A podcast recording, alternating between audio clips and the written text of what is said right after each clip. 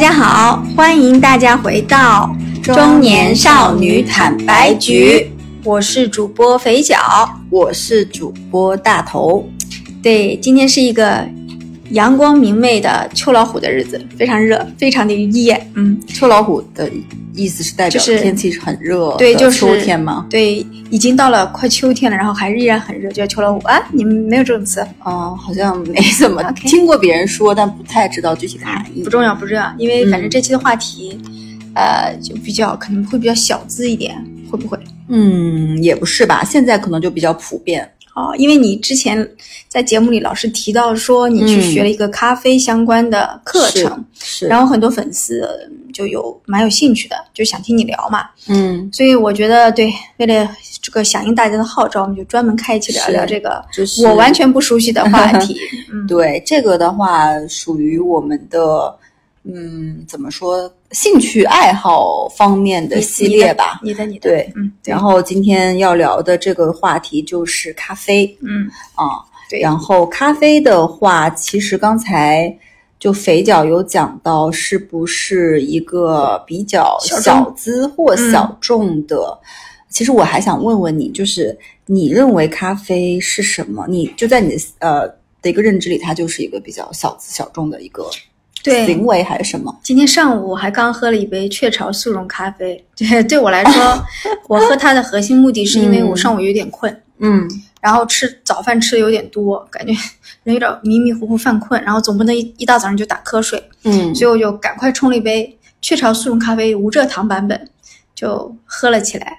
啊，喝完了以后就不困了，对。所以你觉得这个速溶咖啡喝喝跟正常的，比如说星巴克或者其他的一些品牌的咖啡比起来、嗯、是没有那些好喝了，哦但是我的目的就是不不犯困，o k 就是对我来说它就有点像板蓝根，就是嗯，嗯所以对我来说就是基本上是属于这种吧。第一个呢是不让我犯困，第二个呢可能吃到某些油腻的东西的时候喝杯咖啡解解腻，你知道吗？嗯吃完火锅之后。嗯就更多是这种吧。你要说我能喝出个什么文化底蕴来，我现在就还就也没有，因为茶反正我也能喝，嗯饮料我也能喝，嗯果汁我也 OK，就是满足我的功能性的需求就好了。对，所以你嗯认为咖啡是一种饮品，饮料对功能性饮料，功能性饮料，就跟红牛一样，对不对？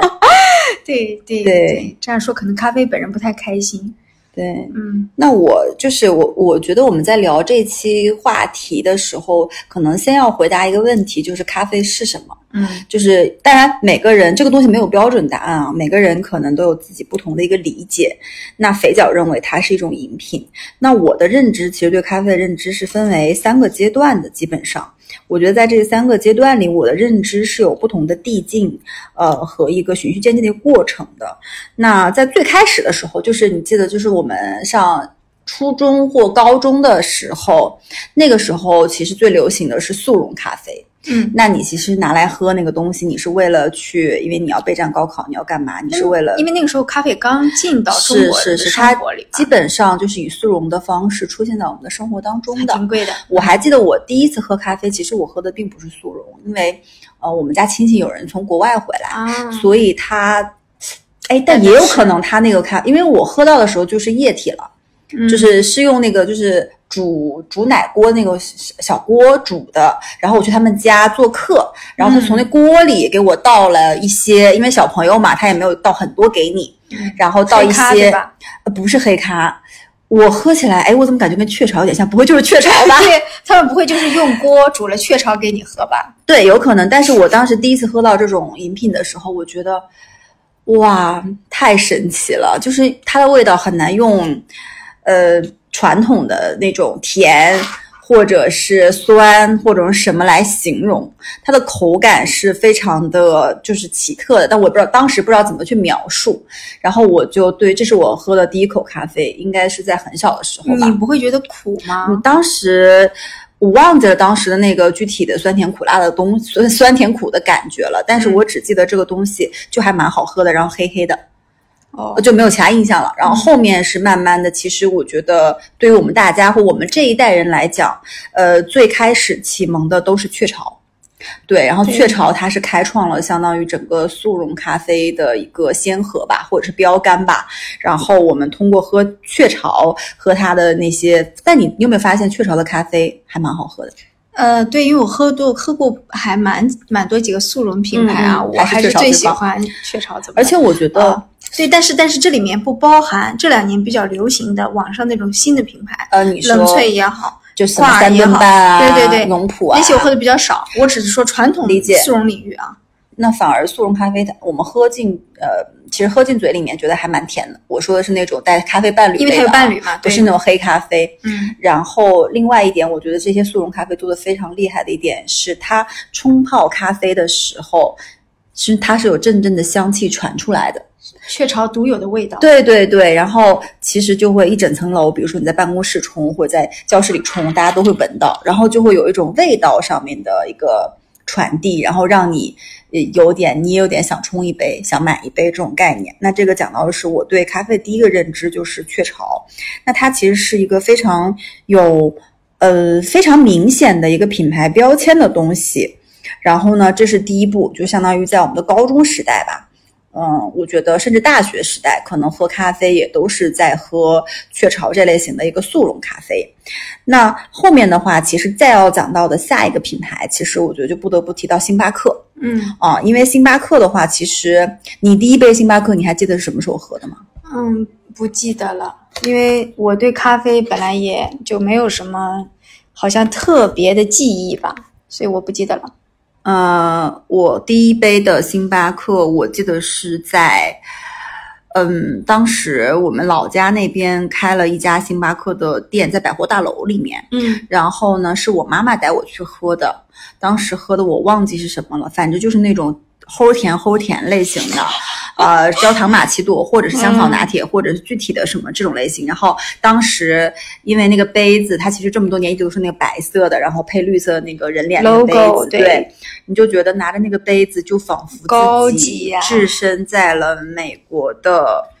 第五大道的街头，然后它仿佛像是一种通往一个神奇的世界的一个标签。现在应该没有这种感觉？现在是没有了，但是那个是我第一次喝到星巴克，然后很贵，我记得是二十多块钱吧。现在反正也其实价格没变。过，只是你的收入那个时候是，少就跟我们小时候吃麦当劳觉得也很贵，对现在觉得哦就是快餐嘛。嗯但是星巴克其实带给我的是一个比较大的一个关于咖啡文化的一个传传递的我懂那种意思，就是拿着一杯星巴克的时候，感觉自己的身份、位置、地位，对，就有一种我我我就是年轻一点的时候，我会觉得嗯拿着这杯东西去像我像一个外企的白领。呃对。那其实你拿的时候，你也的确就是个白领嘛，只对是是不是外企而已。对对对，就是这种感觉。但我现在是不会有这种感觉，因为这个东西普及了嘛。呃，然后中国的经济也越来越好，大家收入越来越高，其实没有那么在意这种消费。对对，我觉得嗯跟肥脚说的比较类似，就是，呃，我后面基本上是毕业了之后，然后开始去工作，然后有的时候跟客户见面的时候，或者是经常会要外外外面出差，那就会经常会喝星巴克，然后加上说我们公司其实有蛮多星巴克的，嗯然后呢，你就是基本上拿着那个星巴克，你会有一种优越感，或者是刷存在感的感觉。嗯然后呢，呃，觉得咖啡就是星巴克，嗯，就这个，就是这个认知。那再往后面，其实随着自己去跟咖啡打交道的时间更久了之后呢，呃，我觉得这个阶段可能是从自己开始做咖啡开始吧。我觉得咖啡就是一个变成了一个治愈自己的一个嗯仪式感的这么一个过程。我不知道你能不能理解啊？就是每天早晨你用咖啡机呃去萃取一杯浓缩时候，然后你可能转身去呃，比如说刷个牙、洗个脸，或者是屋里叠叠被子，你再出来的时候，整个客厅里面已经弥漫着那个咖啡香。然后呢，那杯萃取的咖啡液已经好了，这个时候你就会觉得哇，生活特别美好，就这种感觉。对然后 就我可能没有。对，然后其实我是从什么时候开始自己做咖啡的呢？基本上，呃，我觉得最早开始自己做咖啡应该是在，嗯，就就就也其实没多久，也是去年吧。啊，然后买了一些设备，买了那个就是嗯，那是雀巢还是哪个？就是 espresso 的那个咖啡机，胶囊咖啡机，就是买胶囊嘛，嗯啊，然后每天自己早上的时候和晚上的时候，晚上我也喝咖啡，都会做一个。然后去年的时候入了一个新的意式的一个意式浓缩的那个咖啡机，就是 S S M E G 的那个，其实，呃，算咖啡机里面比较性价比比较，也不能性价比比较高吧，就比较便宜的了。然后因为它长得很好看，因为我是个颜值派嘛，嗯就是复呃粉蓝色系粉蓝色系的一个复古的一个咖啡机，操作起来是蛮蛮简单的。但是我会在自己做的过程当中，会发现自己只是会萃取，只会摁那个键子，但是我并不知道背后的故事。那在这个时候，我就是开始有兴趣想要去学习一些关于咖啡的一些专业的一些知识了。然后呢，到我去学完了这个咖啡的课程，我会认为咖啡它其实是一个自成一派的一个文化体系。那它其实背后有非常多的学问跟背景是可以去研究的。那对于我来说，现在就属于一个我徜徉在这样的一个咖啡的海洋、咖啡的世界当中。然后我上完那个课之后，也买了很多书，嗯，然后自己在读。然后后面可能要有更多的，比如说有个很大的转变，是我之前去咖啡馆啊，呃，我只会点美式或者是拿铁这类型的。嗯，偏大众菜单的咖啡，我现在可能去到咖啡馆，我就会要去喝那个手冲精品咖啡，嗯然后让咖啡师跟我交流，跟我讲这个背后的故事嗯，啊，这可能是个不同。所以其实是可能是因为上了这个课以后，你更愿意去探索一些它背后的东西。那所以这个课到底是一个什么课呢？对这个这个课其实国家二级咖啡对对对就这种吗？我还是什么？我先讲一下我为什么要学这个。首首先，我学的嗯这个东西叫做 SCA 初中级咖啡师。嗯呃，它是一个就是你可以短暂速成的一个嗯国际上通用的一个咖啡师的一个资格证吧。嗯，然后呢，我嗯，当时其实我并没有想去为了学这个证件而去学，我当时是问了我的一个朋友，就是一个美食博主，我问他说我想学咖啡，嗯，你有没有推荐的人或者推荐的地方？我就想说随便学学就好了。嗯他说那你如果是想学的话，你还不如直接去考个证，对吧？也是有帮助的。然后呢，那我想说那就考一个证吧。然后嗯，我就去报名了这个课程。然后，嗯，我觉得就是你说这个证书它有什么用？我觉得怎么说，就是如果说你今天是一个咖啡行业的相关从业者，这个证是非常有必要的。比如说你要去开一个咖啡店，嗯你其实初中级就够了，嗯因为你基本的知识都掌握了，你也会做。你要开餐馆，餐馆里面你需要有一些咖啡吧台，你也可能要考这个证。你要开一个蛋糕店，呃，法式甜品店，你也可能需要考这样一个证。我们跟我们一起学习的有日本料理的店的嗯老板，啊然后有学法式甜点的，嗯，也即将要开自己店的人哦，然后也有一类比较特殊的，就是星巴克的员工，嗯呃，他们是在星巴克可能已经工作了很多很多年的，有非常多的实践经验的咖啡师，但是他们可能之前没有考这样的一个证。嗯那他们当时考这个证，我说那你们也都都已经知道了这些知识，你们为什么还要考？他说这个东西可能嗯会对他们的职业晋升，或者是未来我跳槽简历上我多一些证书会更好看一些啊。然后他们是出于这个原因去呃去去去考取的。还有一类是什么人呢？就是我像我刚才说之前那个美食博主，他是自己做自媒体的。他需要去写到一些关于咖啡文化呀、酒文化呀、美食啊相关的东西，所以呢，他会觉得说，那我还是要自己去了解、去实操，这样我后面其实是可以在我的文章里面去写很多咖啡相关的一些东西的。啊，然后这个就是讲到说这个证书它有什么场景啊？这个证书其实我觉得还蛮划算的，呃，差不多差不多八千块钱以内，然后你学习四天，有理论加实操，然后就可以拿到这样的一个资格证，终身有效，且全世界通用嗯啊，我觉得还挺好的。但我这个不是给这个证书打广告啊，我只是他那个刚才肥脚在问嘛，是什么样子一个证件？对，然后前面也讲到了就业场景，对，但是反正你不需要这些就业场景，对不对？我现在不需要，但未来谁谁说的准？啊，比如说你可能想等退休以后，或者是说嗯，不想上班以后做这相关的工作，就类似于这种。因为听下来和你同时学习的学就是同学都是做餐饮相关的，他们需要这种嗯，对他们其实是说现学现用。啊，呃，然后我和另外也有一些人吧，就是可能只是为了兴趣，因为另外一个同学他去年学了手冲咖啡，嗯他今年来学了意式啊、这样的一个咖啡师的课程，他可能后面还要学烘焙豆子。就他只是说，因为他是个老师，新东方的老师，英语老师，嗯他每年暑假的时候可能就想学点新的东西，嗯，可能为自己未来谁知道呢？你的兴趣增值还是干嘛？对，明白。嗯，好吧，所以其实，呃，可能如果我本身对这个东西没有特别强的就业诉求的话，我其实不学这种课程也 OK 吧，我可以通过读书或者什么去了解更多，对不对？是，其实可以的，只是说这个你可以理解为是一个速成快速的，就是你既能学到知识，呃，也能拿到相对应的一些证就业用证书但是我觉得怎么说，就是这个课程短短的几天，肯定不足以能够让你登峰造极或者怎么样，你只是学到了基本的一些理论知识和一些基本的一些怎么去萃取咖啡，怎么去。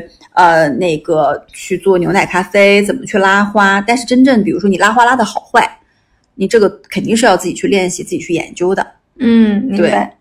好吧，那所以就是我大概对这个，因为我我对这个课程不太了解，所以刚才大头在说的时候，我还特意去百度一下这个课程的相关内容。嗯对，对，当然也还没有特别理解啊，不过没关系，我觉得可以给大家做一个参考吧。嗯呃，这个还是要了解清楚这个的前景和你想学这个东西的目的。嗯，对，因为还其实讲道理讲讲讲清楚，其实还是有点贵的，我觉得。嗯嗯，呃，那所以你学完这个课程以后，你就开始按照课程里教的去做一些实实际的操操作吗？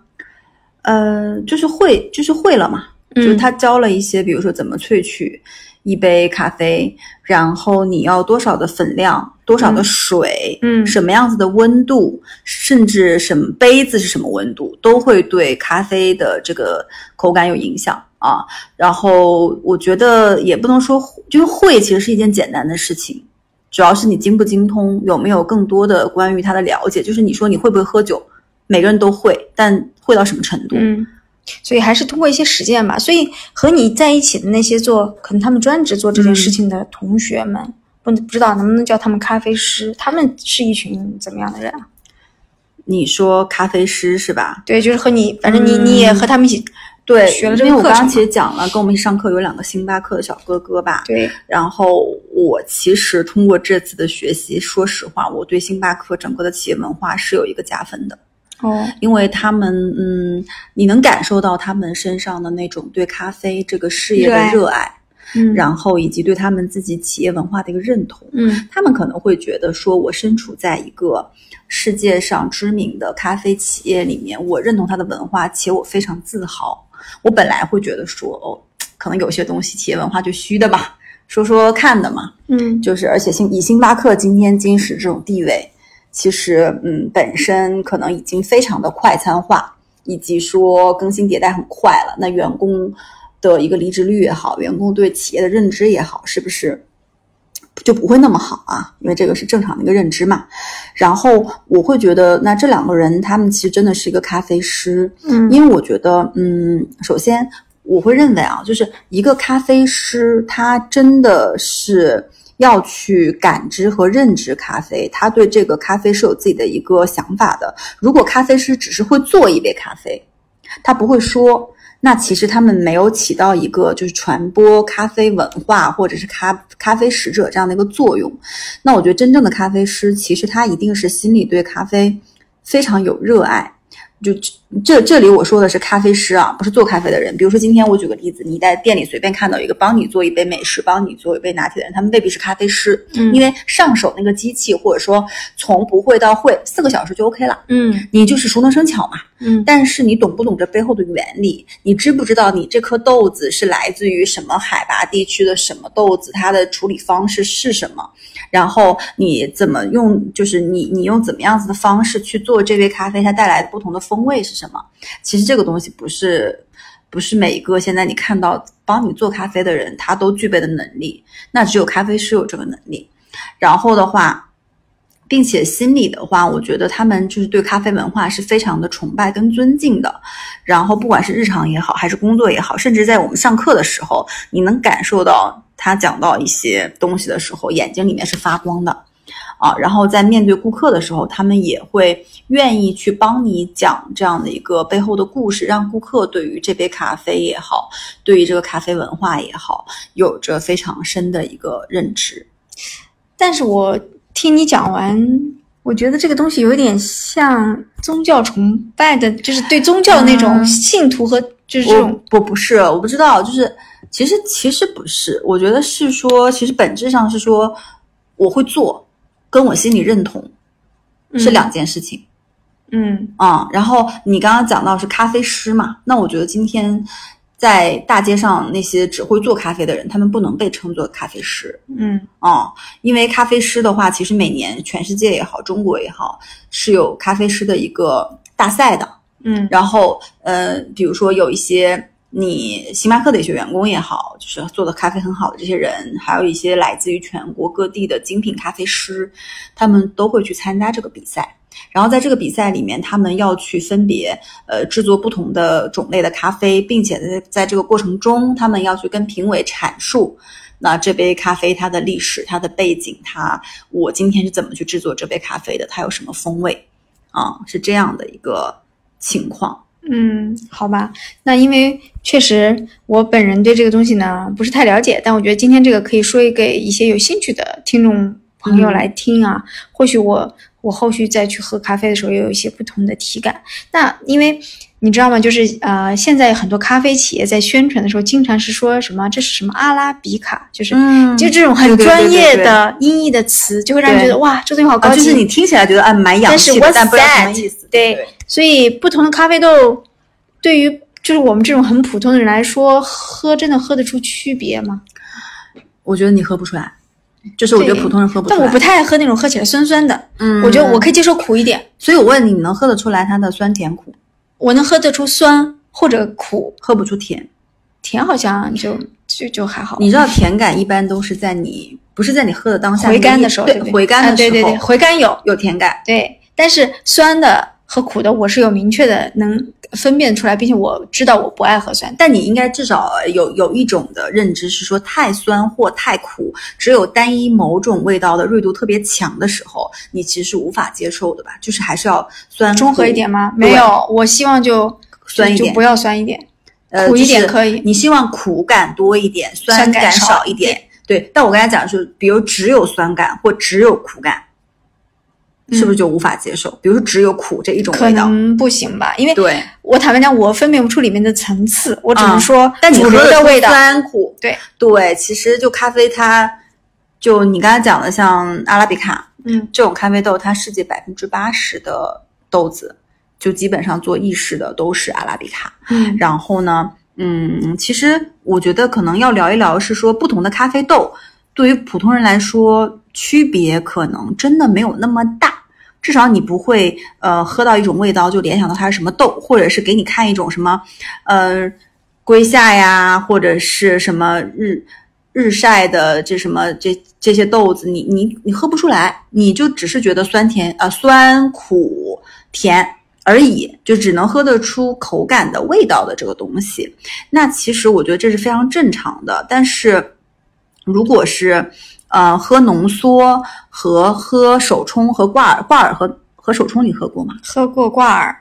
呃，挂耳的味道，你觉得跟比如说这日常去买的一些美式或者是浓缩黑咖啡，反正我都会加牛奶，我也觉得你挂耳也加牛奶是吗？就我们爱喝黑咖，我觉得很多很多喝咖啡的，尤其中国人都不不太能接受吧，因为咖啡的苦比茶叶是苦很多的，不像茶茶的，所以其实甘甜味多一点。嗯，就是你最爱的就是一种叫牛奶咖啡。其实你就是爱牛奶咖啡，牛奶多一点，咖啡少一点的这种。对，嗯嗯，大部分人其实可能是这样的。对，那手冲你喝过吗？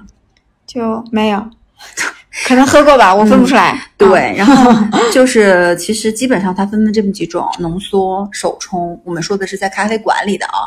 然后你日常像你刚才说，你上午喝的呃，雀巢比如说在办公室喝到的这种雀巢速溶类型的，或者是前面讲讲到的像永璞也好，三顿半也好，它是把咖啡速干成呃冻干粉，以及说咖啡精粹液，以这种形式，甚至是挂耳包。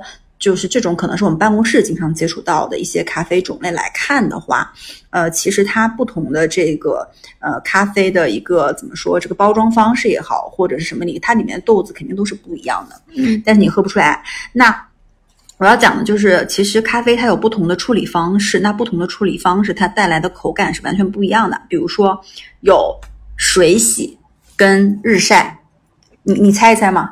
日日晒是怎么处理？就是放在太阳下面，哎，对对对，很聪明。对，因为日晒的话，它就是最古老的一种处理方式。然后它其实很简单，就是你采收后的咖啡豆，咖啡豆长得有点像樱桃，红色的。呃、咖啡豆我好像对有见过，在视频里吧。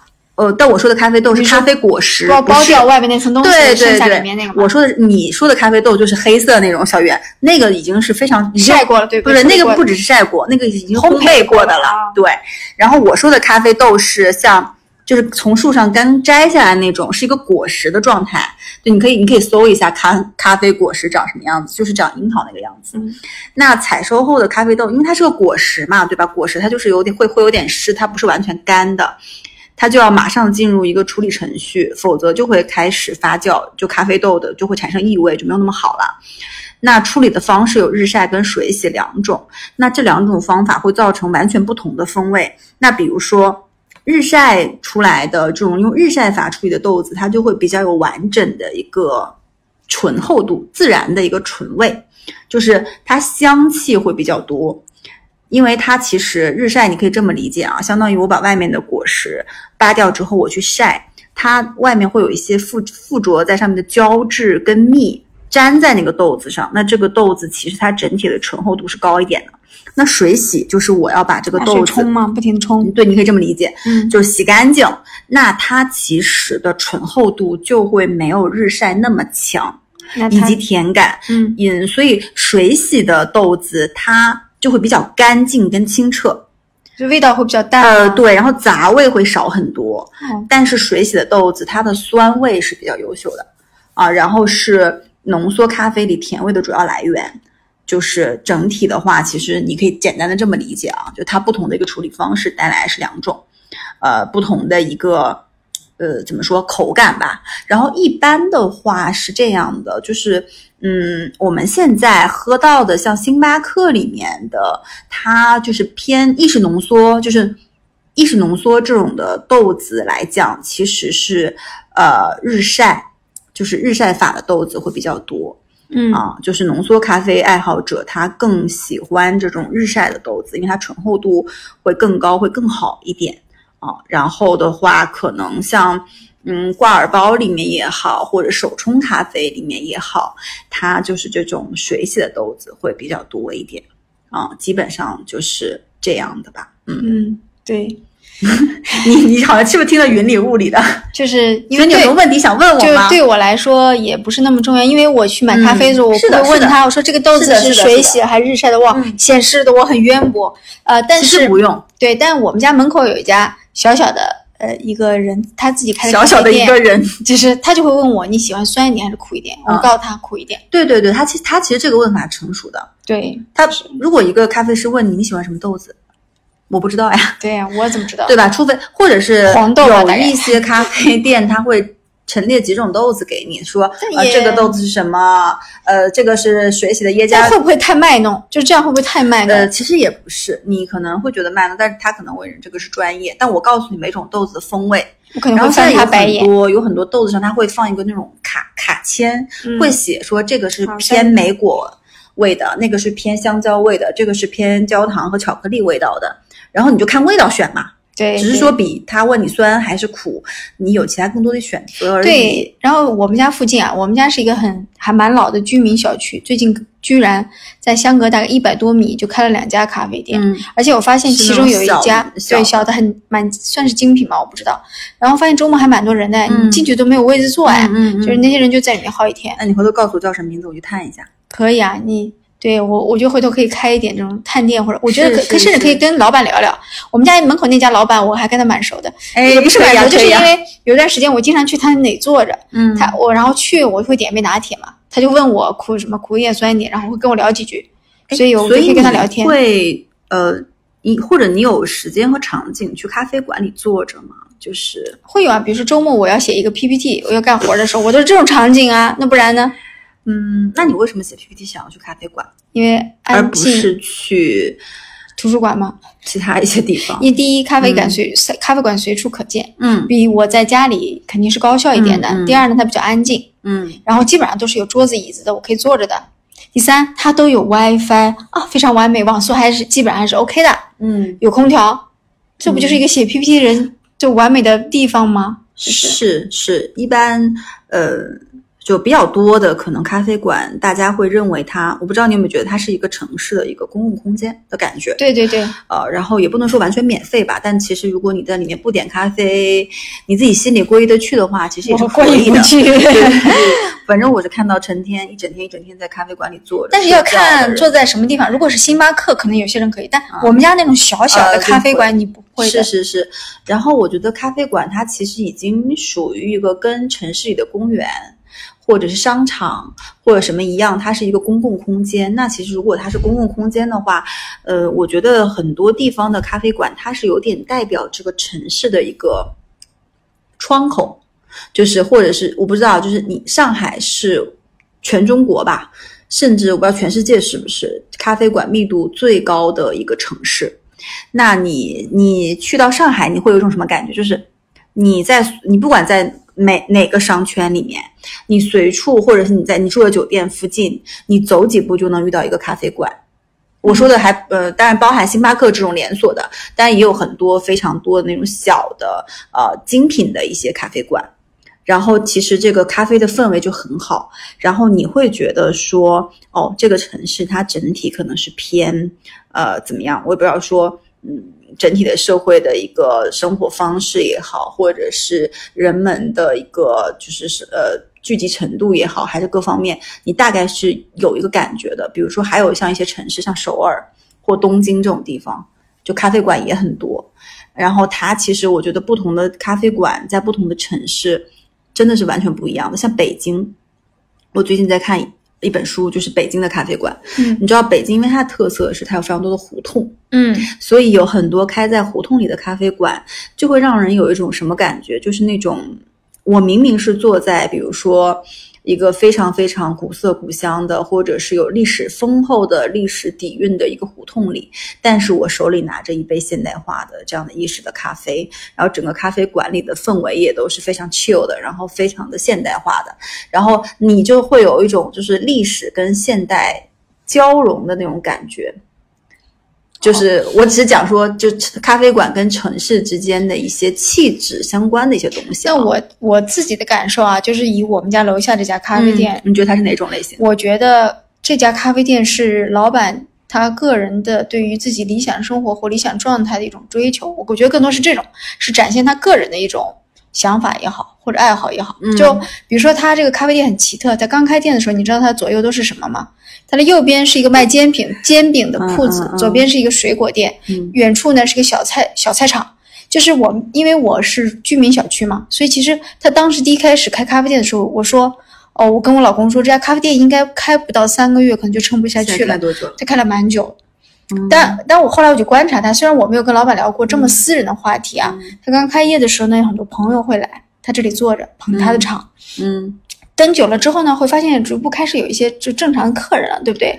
包括我在他那里也经常坐着，他会跟客人聊天，然后呢，呃，他会有一些寒暄，就是他希望说，他今天在这里这个咖啡馆，他希望这些常来的熟客是能够保持一个良好的关系的，甚至他在去做一些外卖的时候呢，他都会特别的嘱咐咖啡小哥说，就是送外卖的小哥说，这个是因为我虽然打包好了，但是你送的时候还是小心一点，如果洒了，嗯。可能就会体验不太好。嗯就是你突然意识到说，对于我们来说，这只是一个公共空间吧，可能，但对他来说，这就是当承载了他的梦想。，对可能吧，或者是当他把这个工作变成了生活的一部分去运营的一个东西。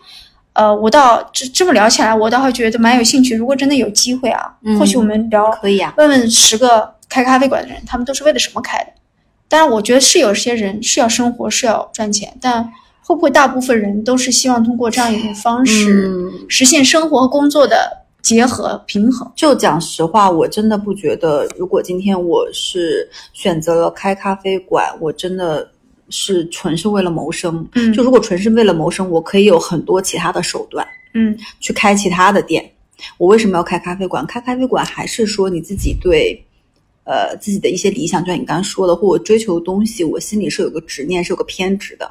其实讲实话啊，咖啡馆现在因为很多嘛，我之前也讲过，它竞争很激烈，超级内卷。然后你咖啡馆里，其实现在客人的嘴巴都很刁啦。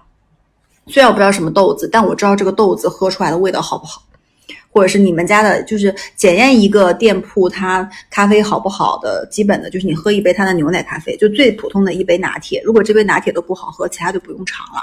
如果这个拿铁是好喝的，你可以再往下面去慢慢的尝试一些呃其他的一些风味的一些咖啡，还有手冲的一些咖啡。所以说，我觉得，嗯，就你刚刚讲到说咖啡馆，它一定不是为了赚钱。我之前也想开咖啡馆，嗯但我觉得咖啡馆更多承载的是我对诗和远方的一个梦想的这种感觉。所以但我没有开嘛，就是因为我觉得肯定会亏钱，嗯，肯定会亏钱。嗯，因为你知道，就我们在上课，然后还给我们介绍了很多咖啡设备和咖啡保养嘛。蛮贵的，对吧？你猜嘛？你猜一台咖啡机就是十几万。对，就是最普通的咖啡机跟磨豆机，你一套配备器要多少钱？嗯，想想应该是就是进口的吧，类似于啊。因为就就国内没有吗就反嗯正一套加起来，嗯，十万到二十万吧，嗯肯定要的，嗯肯定要的。不是像自己家里面这种咖啡机哦，嗯啊，然后你如果那设备就二十万，对不对？然后嗯还有一个就是因为这个设备很贵，所以他要经常去做维护跟保养。嗯日常的维护保养，你每天都不能落，你都要好好做。嗯然后呢，你还要定期的去找一些师傅帮你去维修、哦去看、去检查。这个说的是咖啡机，就和对钢琴一样。这个说的是咖啡机，还有呢，制冰机、软水处理机，嗯整个的。然后牛奶，你要配什么牛奶？你配明治还是就配普通的光啊，明？所以一杯咖啡才要二三十块，这么贵，其对吧？实性价比很高啦，因为它的设备、它的成本，豆子现在也不便宜啊。因为豆子真的，我不知道是不是因为疫情还是什么，豆子其实越来越贵，然后豆子也不便宜，所以其实咖啡馆我就不赚钱的。而大多数人一般是喝一杯咖啡待了几个小时，有可能一下午也有可能，对不对？对很少有人说在我待五个小时，我喝五杯咖啡的。对，但是可能吧，就是这种呃，当这种西方的文化或饮饮料这种生活方式到了中国以后，它逐渐开始普及开来之后，你会发现，其实大家对这个东西接受度越来越高，嗯整个行业我觉得的毛利应该是 OK 的，可能。但我也看过一些故事，是说有些这么认为就有些咖啡馆，你知道吗？就是开在那个叫什么，就是，CBD 呃，或者是说嗯有几个固定办公场所周围，它的营毛收营收还可以的。是那那你想啊，我能开在这种地方，能付得起这种租金的咖啡馆，我就举个例子嘛，星巴克、Costa、Manner 这这种类型的咖啡馆，我已经是世界连锁的咖啡馆。其实我基本上呃，就是营收或各方面成本考虑的不是那么多，其实还好。但是像你说你们家楼下这种。就是我如果私人去开一个咖啡馆，其实我觉得啊，你如果真的想做出很好的品质，各方面都还不错的话，其实毛利并不高，不像奶茶店哦，不像奶茶店或者是其他的一些店毛利那么高。因为奶奶茶店你可以放那个粉，你又不用放纯牛奶，你就算放了纯牛奶，它其实也没有说那么多。比如说你可以什么呃那些芒果酱或什么酱之类的，就还好啦。但是咖啡店的成本就还蛮高的。嗯，好吧，或许吧，有一些可能还是可以赚钱的。回头有些我还是不看好，所以我要问我们家楼下那家。所以我的老板我应该不会开。对，那那我一直在想啊，就是我去点咖啡的时候，其实我从来不点美式什么浓缩，你也知道，就是，但是我好像总觉得好像喝美式的人是不是会更高级一点？有这种鄙视链吗？为什么喝美式？你会为什么认为？我也不知道我为什么，就你我就因为我觉得咖啡加奶和喝奶茶的感觉特别像，我就、嗯，所以我还蛮喜欢拿铁啊，就这种。哎，对我我我其实想问问我们的听众，大家可以给我们留言，你们会觉得喝拿铁不如喝美式吗？我就是我不知道这个是肥脚一个人的观点，还是大家这么偏见对吗？有可能。但是我觉得是不会的，因为首先他们都是不同的一个咖啡类型，嗯，你不能说 A 就不如 B，或者是比如说我们乘坐不同的交通工具去上班，你不能说你地铁就不如出租车，对吗？出租车，出租车不如开车，我觉得是不一样的啊。然后我觉得可能。会有一些观念，比如说精品咖啡的会看不上快餐咖啡，快餐咖啡我指星巴克、Costa 这种类型。然后呢，快餐咖啡看不上速溶的，比如说永福啊、三顿半啊，或者是雀巢这种速溶的。嗯，我觉得是不同的咖啡认知和品鉴等级吧。但是我的观点是。本来咖啡它其实它的产生也好，它最开始的初衷其实只是一个牧羊人不小心尝了一颗豆子，吃了这颗豆子以后，他觉得很兴奋，然后他就弄了很多豆子回去，然后他们那个部落的人都在吃这个豆子，就觉得很兴奋。慢慢他们就是怎么说，咖啡豆或者咖啡或者是这个东西，它是服务人的，所以怎么喝喝什么都是按照你觉得最舒服的方式。如果我就是喜欢喝牛奶咖啡，像肥脚一样，我就是我只要一个 shot 的浓缩。我剩下都是奶，也可以。你甚至可以要不要咖啡因的，你只是想要的要一点点咖啡的苦味，我觉得都完全没有问题。然后我觉得也不要觉得说自己不懂那个咖啡豆是什么，处理方是什么，就不敢去喝或者担心别人怎么想。因为从某种角度上，就是嗯，在世界的这个咖啡的一个认知范围里面，呃，大家都会觉得说什么样子的好咖啡是好咖啡。结论是被大众认知的、喜欢的就行就好，嗯啊，所以所以我觉得说你不能说瑞幸它满大街都是，星巴克满大街都是，它又怎么怎么样，也不能说自己喝挂耳或速溶的人就很廉价，因为你知道吗？像美国人美式是美国人发明的，嗯，美国人你也知道非常的随意嘛。美国人喝咖啡，他们就是牛奶兑咖啡液，它是不拉花的，嗯，它兑起来就 OK 了。然后美式也是把日意大利人的一个，因为意大利人是一个 shot 一个 shot 喝浓缩的，嗯，它浓缩里直接加了水，然后直接喝。那意大利人是看不上美国人这样喝咖啡的，嗯，但是美国人说我喜欢，我喜欢就行，说怎样？而且美就你看一些很多美剧或者电影的时候，他们其实他们美国人很喜欢喝这种黑咖啡，对，美式壶，就像呃。麦当劳里面那个咖啡，它就是用美式壶做出来的。然后呢，它就是早上搞一个一壶，然后就一直在喝，一直在喝。所以我觉得，嗯，咖啡真正的意义也没有什么鄙视不鄙视吧，就是真正造福人的这种好的东西，就是应该，嗯，会给人一种愉悦的感觉。就是你在品尝它的时候，你是可以去觉得很放松的，嗯，甚至就你觉得我就是为了提神而喝。嗯，我觉得也就 OK。当然，其他的人可能像一些咖啡师，或者是真正喜欢咖啡文化的人，他可能觉得是一个治愈的过程。我觉得都无可厚非吧。嗯嗯，明白。好的，对我可能我的领域你也问不出什么问题了。我觉得，对，但我我突然没没关系，这个东西本来就是一个大众的东西去交流的。对，但我确实突然对我们家楼下的开咖啡店老板很有兴趣。我觉得。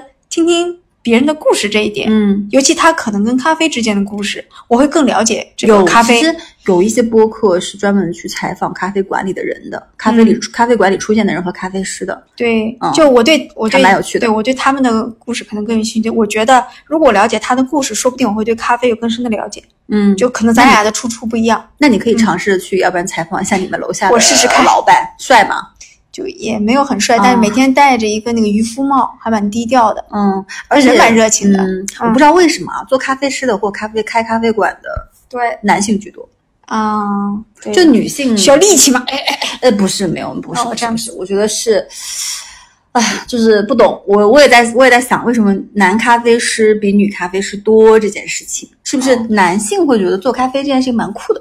就跟弹吉他一样，可能吧，嗯，可能吧，可能吧，行吧，那 那就这期就这样吧，这期就这样，我好累聊的。对，在我完全不知所所以的情况下聊。然后，如果大家对本期话题，因为还蛮小众的一个话题嘛，大家如果感兴趣，或者是想跟我们深度交流的话，呃，欢迎订阅我们的节目，并且加入我们的微信听友群，F I O N A B A I 零三零三。然后在群里跟两位主播深度交流，好吧？好的，那这期就这样啦，拜拜，拜拜。